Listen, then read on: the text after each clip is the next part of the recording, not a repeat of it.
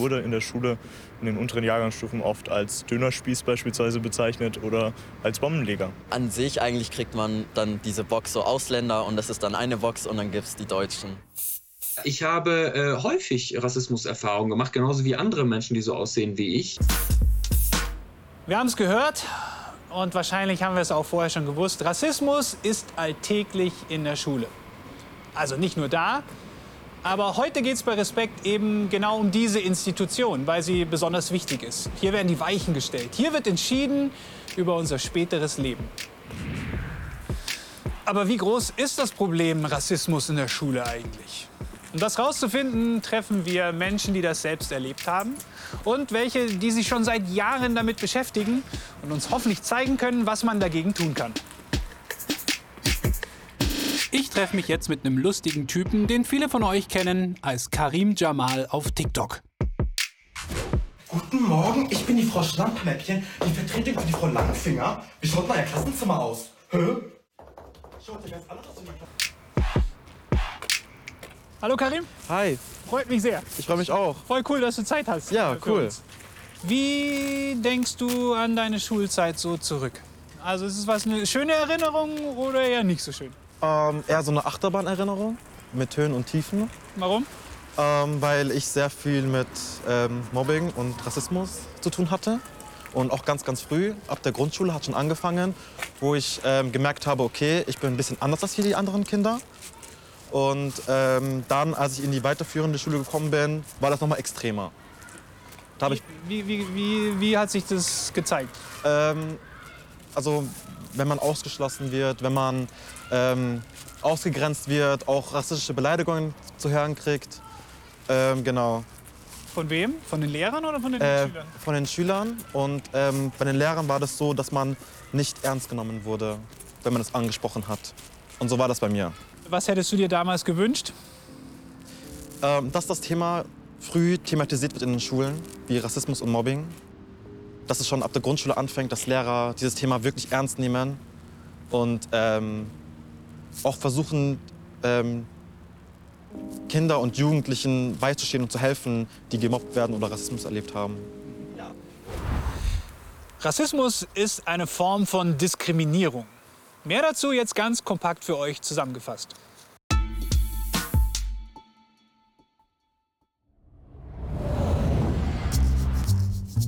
Manchmal passiert Diskriminierung ganz direkt. Beispielsweise, wenn eine Person, die rassistisch denkt, eine nicht weiße Person bewusst benachteiligt oder angreift. Aber meistens ist Diskriminierung Teil des Alltags und oft gar nicht beabsichtigt. Das nennt man dann strukturelle Diskriminierung. Aber was heißt das jetzt genau? Wissenschaftler gehen davon aus, dass jede Gesellschaft gewisse Regeln und Gewohnheiten hat. Diese Regeln haben sich mit der Zeit eingespielt und werden uns oft gar nicht bewusst.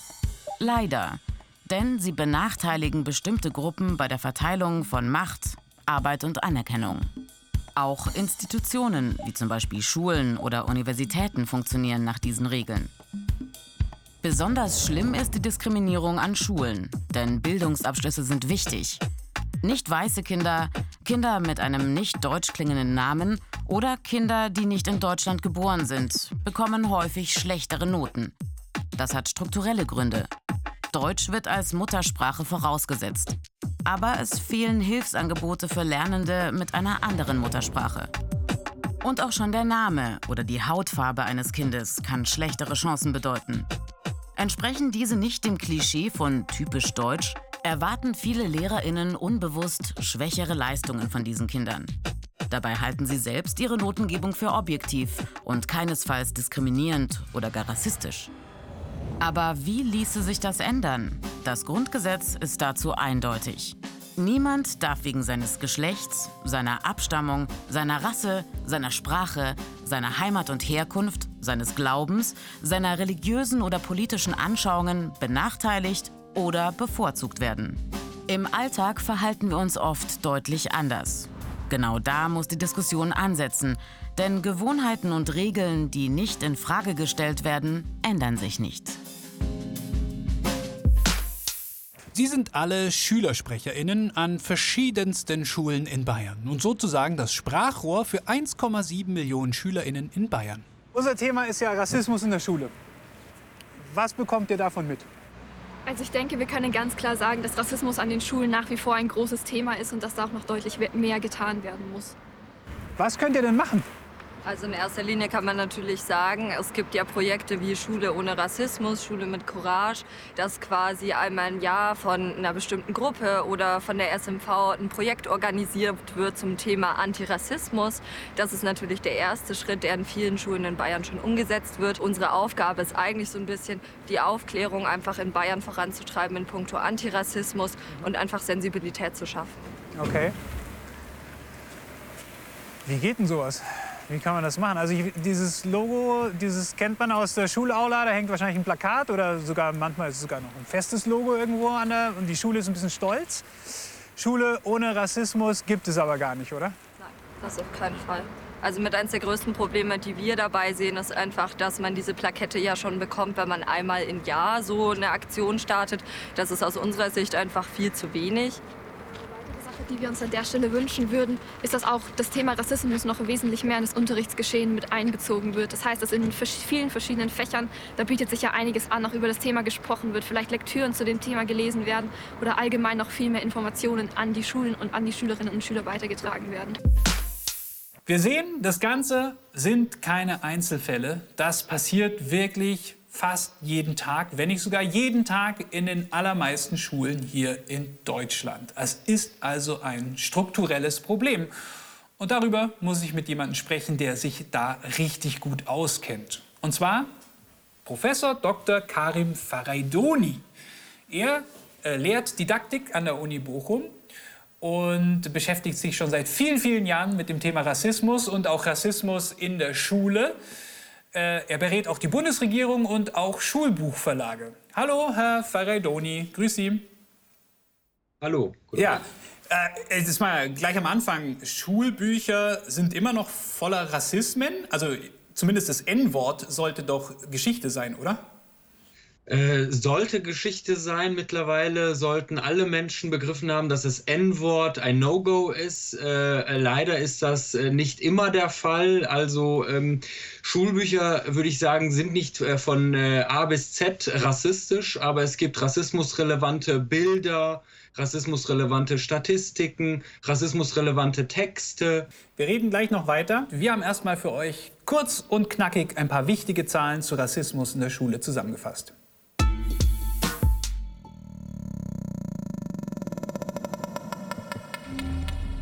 Rassismus kommt in der Schule in Form von Beleidigungen vor, als verbale oder als physische Gewalt.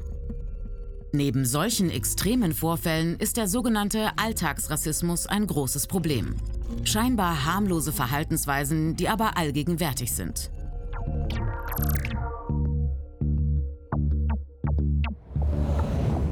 Wissenschaftlerinnen warnen vor sogenannten Mikroaggressionen, englisch Microaggressions. Die haben eine enorme Wirkung. Mikroaggressionen sind zum Beispiel verächtliche Blicke, ausgrenzendes Verhalten, eine abwertende, aggressive Sprache. Auch wenn die Ausgrenzung scheinbar harmlos daherkommt, hat sie gerade bei Kindern und Jugendlichen oft fatale Folgen, vor allem wenn sich solche Erfahrungen wiederholen. Sie können die Entwicklung der Persönlichkeit gefährden und das kann Auswirkungen auf das spätere Leben haben. Zum Beispiel mangelndes Selbstbewusstsein, oder ein Zurückstecken bei den beruflichen Zielen und der Berufswahl. Mikroaggressionen, vor allem wenn sie immer wieder geschehen, schädigen die psychische und körperliche Gesundheit. Rassismus und Diskriminierung gibt es nicht nur unter Schülerinnen. Auch Lehrkräfte verhalten sich manchmal rassistisch und diskriminierend. Oft geschieht das unbewusst. Auslöser können die Haut- und Haarfarbe sein oder auch ein vermeintlich ausländischer Name. Manche Lehrkräfte glauben, dass diese Schülerinnen weniger leisten können. Selbst wenn diese Vorurteile der Lehrkraft nicht bewusst sind, die Folgen für die betroffenen Schülerinnen sind dramatisch. Ein Beispiel. In einer Studie wurden angehenden Lehrkräften Diktate von Schülerinnen vorgelegt darunter einige mit gleicher Fehlerzahl, mal mit deutschem, mal mit ausländischem Namen. Letztere wurden insgesamt schlechter bewertet, bei gleicher Leistung. Auch erhalten Schülerinnen, die als nicht deutsch gesehen werden, seltener eine Gymnasialempfehlung, trotz gleich guter Eignung. Die Folgen von Stereotypen, also pauschalen Zuschreibungen und Klischees, sind enorm. Wenn Menschen immer wieder erfahren, dass sie in Schubladen gesteckt werden, kann es passieren, dass sie in ständiger Reaktion auf diese Stereotype leben. Ein Gefühl der Bedrohung. Die Betroffenen verändern ihr Verhalten aus Angst, nur auf Basis dieser Zuschreibungen gesehen zu werden. Bei Schülerinnen kann diese Bedrohung dann zu einer tatsächlich verminderten Leistung führen.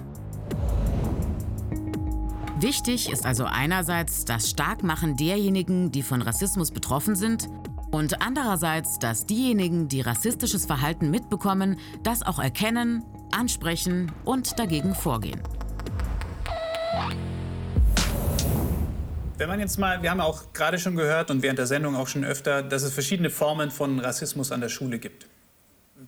Sie forschen ja schon seit vielen Jahren darüber. Was ist Ihrer Meinung nach die schlimmste? Also es geht jetzt nicht um ein Ranking und yeah, das ist die schlimmste, sondern was sind die schlimmsten Auswirkungen von, von welcher Form? Die schlimmste Form äh, von Rassismus, von denen SchülerInnen betroffen sind, äh, ist, dass äh, trotz gleicher Leistung SchülerInnen of Color und schwarze SchülerInnen schlechtere Noten erhalten als weiße SchülerInnen.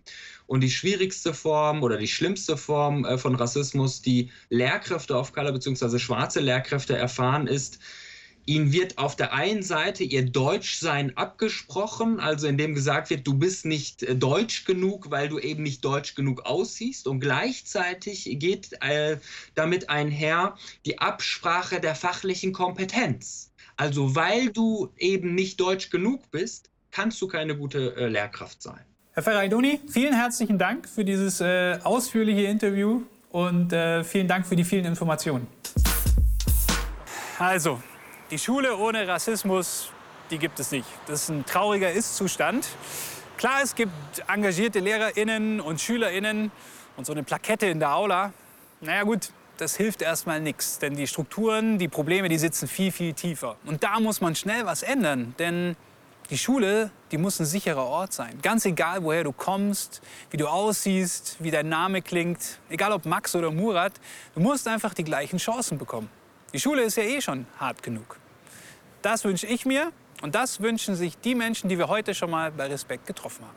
Dass es früh thematisiert wird, dass früh darüber geredet wird, dass man handelt. Ja, also in erster Linie wäre mir ganz wichtig, dass äh, die Lehrerinnen und Lehrer in ihrer Ausbildung ähm, als allererstes lernen, wie sie mit Rassismus umzugehen haben. Ich würde mir eine Politik wünschen, der dieses Thema sehr viel wichtiger ist. Ich glaube, es ist sehr wichtig, ganz früh anzufangen und anzusetzen, Kinder darüber zu belehren, was Rassismus ist und wie man damit umgeht. Ich wünsche mir, dass das Thema Rassismus an den Schulen sehr viel mehr und auch sehr viel offener behandelt wird, sodass da auch dieses Tabu von diesem Thema wesentlich mehr weggeht und die Schülerinnen und Schüler und auch die Lehrerinnen und Lehrer sensibler sind, sodass wir dann langfristig in der Zukunft tatsächlich von einer Schule ohne Rassismus sprechen können.